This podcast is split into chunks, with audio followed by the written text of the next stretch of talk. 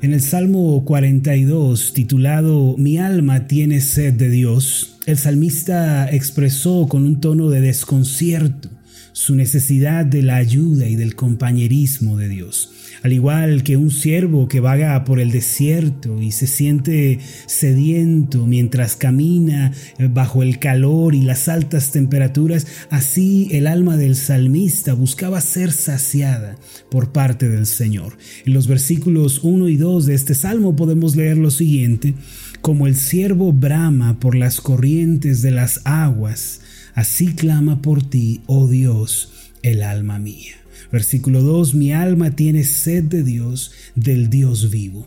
¿Cuándo vendré y me presentaré delante de mi Dios?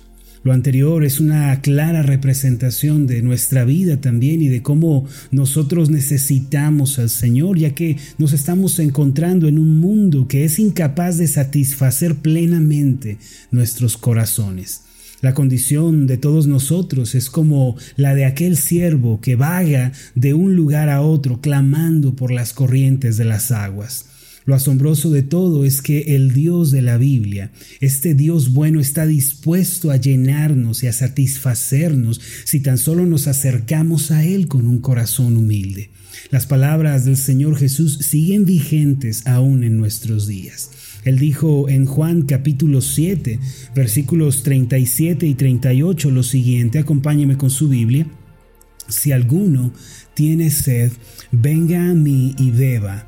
El que cree en mí, como dice la escritura, de su interior correrán ríos de agua viva. Si hoy estamos sedientos y nos sentimos extraviados o si estamos viviendo una etapa de confusión, de necesidad, de tribulación, Jesucristo nos llama. Él nos dice que podemos acercarnos a Él, beber de las aguas de la esperanza y de la salvación y entonces podemos experimentar la plenitud en la vida. Ciertamente, aún para los hijos de Dios existen desiertos en los cuales muchas veces nos llegamos a encontrar. Estos desiertos pueden traducirse como temporadas de confusión, temporadas de desánimo, de ausencia de fortaleza, de ánimo. Puede traducirse como temor, como ansiedad, como cargas. También pueden llegar a significar pérdidas, quebrantos, mucho dolor. Desde luego nadie quiere encontrarse cruzando algún desierto. Sin embargo, si aprendemos cuál es el propósito del desierto y descubrimos el rostro de Dios en medio de aquella situación, nuestras vidas, mis amados, pueden ser renovadas y podemos encontrar un claro propósito de vida. Hace tiempo platicaba con un amigo muy querido y él me contaba acerca de una temporada en su vida que, en la cual él fue quebrantado y desmenuzado por Dios. En aquella conversación él me decía esta frase que se me quedó grabada. Él decía, crucé mi desierto. Esta era la frase que él usaba, crucé mi propio desierto. Me lo dijo con un tono agridulce Aquella experiencia para él había sido sumamente dolorosa, pero también había servido para forjar su fe y para renovarlo. Por su naturaleza, el desierto es aflicción y siempre viene acompañado de mucha confusión y dolor. No obstante, debemos considerar que en la Biblia Dios dispuso en muchas ocasiones desiertos para la vida de sus siervos con la finalidad de forjarlos como verdaderos hombres de fe y despertar en ellos un nuevo amor. De manera que cuando usted y yo atravesamos un desierto, si logramos contemplar a Dios, nuestra aflicción es cambiada en sanidad, en esperanza, en fortaleza y en vida. Es precisamente de eso de lo que quiero conversar con ustedes durante esta semana. He escuchado muchos testimonios y he leído historias que nos han enviado en donde el quebranto y la aflicción han aparecido en el escenario de sus vidas. Pero tenemos que aprender, mis amados, varias lecciones sobre cómo atravesar estos desiertos, cómo salir vencedores en aquellas etapas amargas de la vida. Por esta razón he titulado a estas serie de meditaciones Los desiertos de la vida. Y quiero invitarlos a que me acompañen en este viaje por el descubrimiento y la renovación. Antes que nada, quisiera resaltar el hecho de que el desierto que Dios permite en nuestra vida, por amargo y doloroso que pueda ser, es un instrumento que Él usa para nuestro beneficio. Esto significa, mis amados, que los problemas, las adversidades, las grandes y pequeñas desilusiones de la vida, en realidad son medios de gracia que Dios emplea para perfeccionar a sus hijos. No debemos sorprendernos o escandalizarnos cuando alguna aflicción se acerca a nosotros. Mucho menos debemos renegar y culpar a Dios. Más bien debemos ser sabios y debemos comprender que el Padre amoroso nos está invitando a entrar en un camino de conocimiento, de comunión más profunda con Él. Ese fue precisamente el mensaje del apóstol Pedro a los creyentes del primer siglo.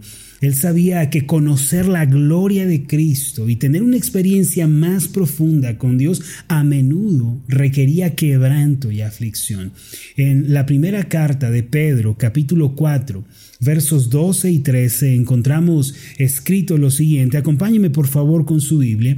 Este pasaje dice así, Amados, no os sorprendáis del fuego de prueba que os ha sobrevenido como si alguna cosa extraña os aconteciese, sino gozaos por cuanto sois participantes de los padecimientos de Cristo, para que también en la revelación de su gloria os gocéis con gran alegría.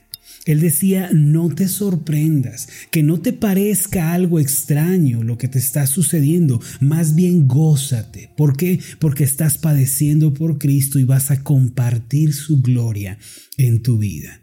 Me gusta mucho una alegoría empleada por la hermana Elizabeth Elliot que ella usaba regularmente en sus mensajes a las mujeres para ayudarles a comprender la importancia de atravesar la aflicción con gozo y con esperanza.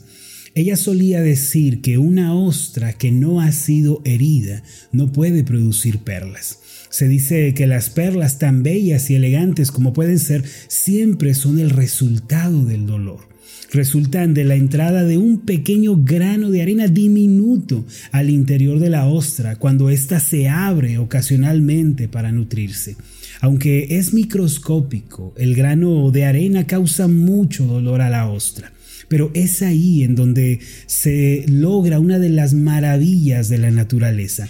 En la parte interna de la ostra se encuentra una sustancia líquida conocida como nácar cuando un grano de arena entra en la ostra, las células de nácar comienzan a trabajar como un bálsamo y lentamente, en un proceso que es muy doloroso y toma tiempo, van cubriendo el grano de arena capa sobre capa para poder proteger a la ostra.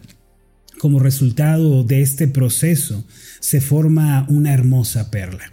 Sin embargo, no es un proceso que toma un día, dos, que no toma una semana, un mes o dos, no. Esto incluso, dicen los especialistas, este proceso tan doloroso puede tomar hasta 10 años dentro de la ostra. Pero al final, después de ese largo trabajo, al abrirse, se puede encontrar una de las maravillas de la naturaleza con un valor en ocasiones incalculable. Por eso se suele decir que una ostra que no ha sido herida en algún modo no puede producir perlas porque la perla es una herida cicatrizada. Así también, mis amados, la aflicción, el sufrimiento, el quebranto, cuando estos vienen a nuestra vida, si nosotros los enfrentamos con la ayuda del Espíritu Santo, con la sabiduría de Dios, entonces podemos producir un fruto hermoso que traiga gloria al nombre de Dios. Siempre recuerde que una ostra que no ha sido herida no puede producir perlas y asimismo un cristiano que no atraviesa la aflicción no puede dar el fruto de Dios en su vida. En ocasiones vienen a nosotros estos granos de arena que nos hieren y nos quebrantan. De pronto nos encontramos cruzando el desierto sin saber a dónde ir. Nos sentimos solos, desamparados, desprovistos. Nos, sentimos eh, desconcertados y confundidos. Nos encontramos batallando y sufriendo. Llegamos a derramar lágrimas y por más que miramos en todas direcciones, parece que no hay a dónde ir. A veces nos desesperamos y buscamos la salida más rápida.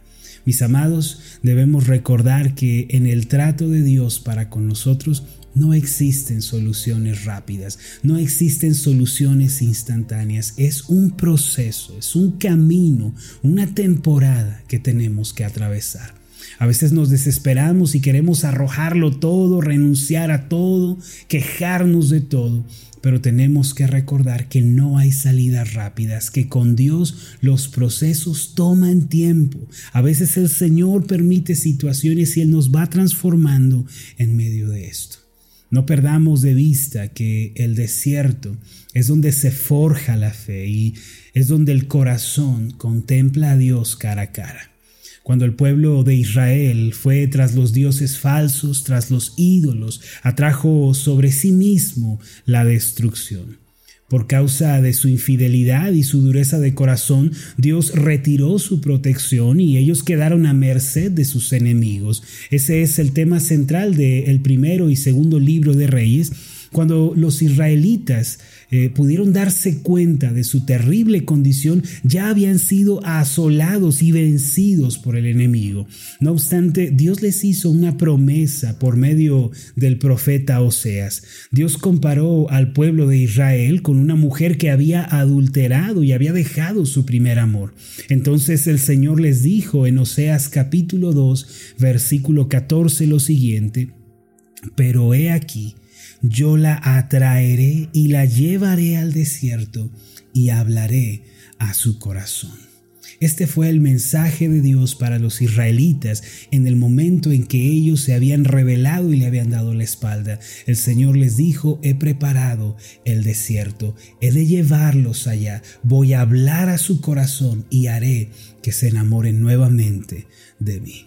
Permítame preguntar, ¿Se encuentra usted en algún desierto en este momento? ¿Está usted siendo herido por alguna situación o quebrantado en algún área de su vida? Mis amados, debemos reconocer que el desierto que muchas veces nos encontramos atravesando es el lugar al cual el Señor nos lleva para que podamos volver al primer amor y Él pueda tratar con nosotros tiernamente. Al igual que Israel, nosotros somos llevados al desierto nada más y nada menos que por el Señor para que Él hable a nuestro corazón. Obviamente nadie, ninguno de nosotros se encuentra en el desierto sin ninguna razón. Por eso recuerde que el desierto es el lugar del encuentro con Dios. No está usted allí por casualidad, por azares del destino. Es Dios quien lo ha llevado, es Dios quien hablará a su vida y hará volver su corazón. El desierto es el lugar donde revivirá y se avivará nuestro amor por el Señor. Permítame hacer una oración por usted.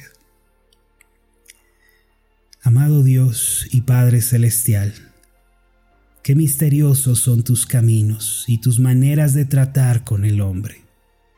Padre, tú permites el desierto en nuestra vida, la aflicción y el quebranto, con un propósito. Te alabo y te bendigo, Señor, porque ninguno de nosotros se encuentra en un desierto por casualidad o por descuido o por olvido, sino que todos los que nos encontramos en alguna clase de desierto o aflicción, hemos sido guiados allí por ti con el propósito de que tú trates con nuestro corazón. Gracias Señor por la obra que ha comenzado en nosotros. Perfeccionala, Señor. Sigue llevándola a la madurez. Transfórmanos en medio de todo esto. Padre, no solo hoy, sino en los días siguientes te pedimos que nos ayudes a entender, a comprender la obra que estás haciendo, que hagas que nuestro corazón se vuelva a ti, que dejemos atrás el pecado y nos rindamos por completo a tu voluntad. Esto te lo pido en el nombre de Jesús, mi Señor y Salvador. Amén y amén.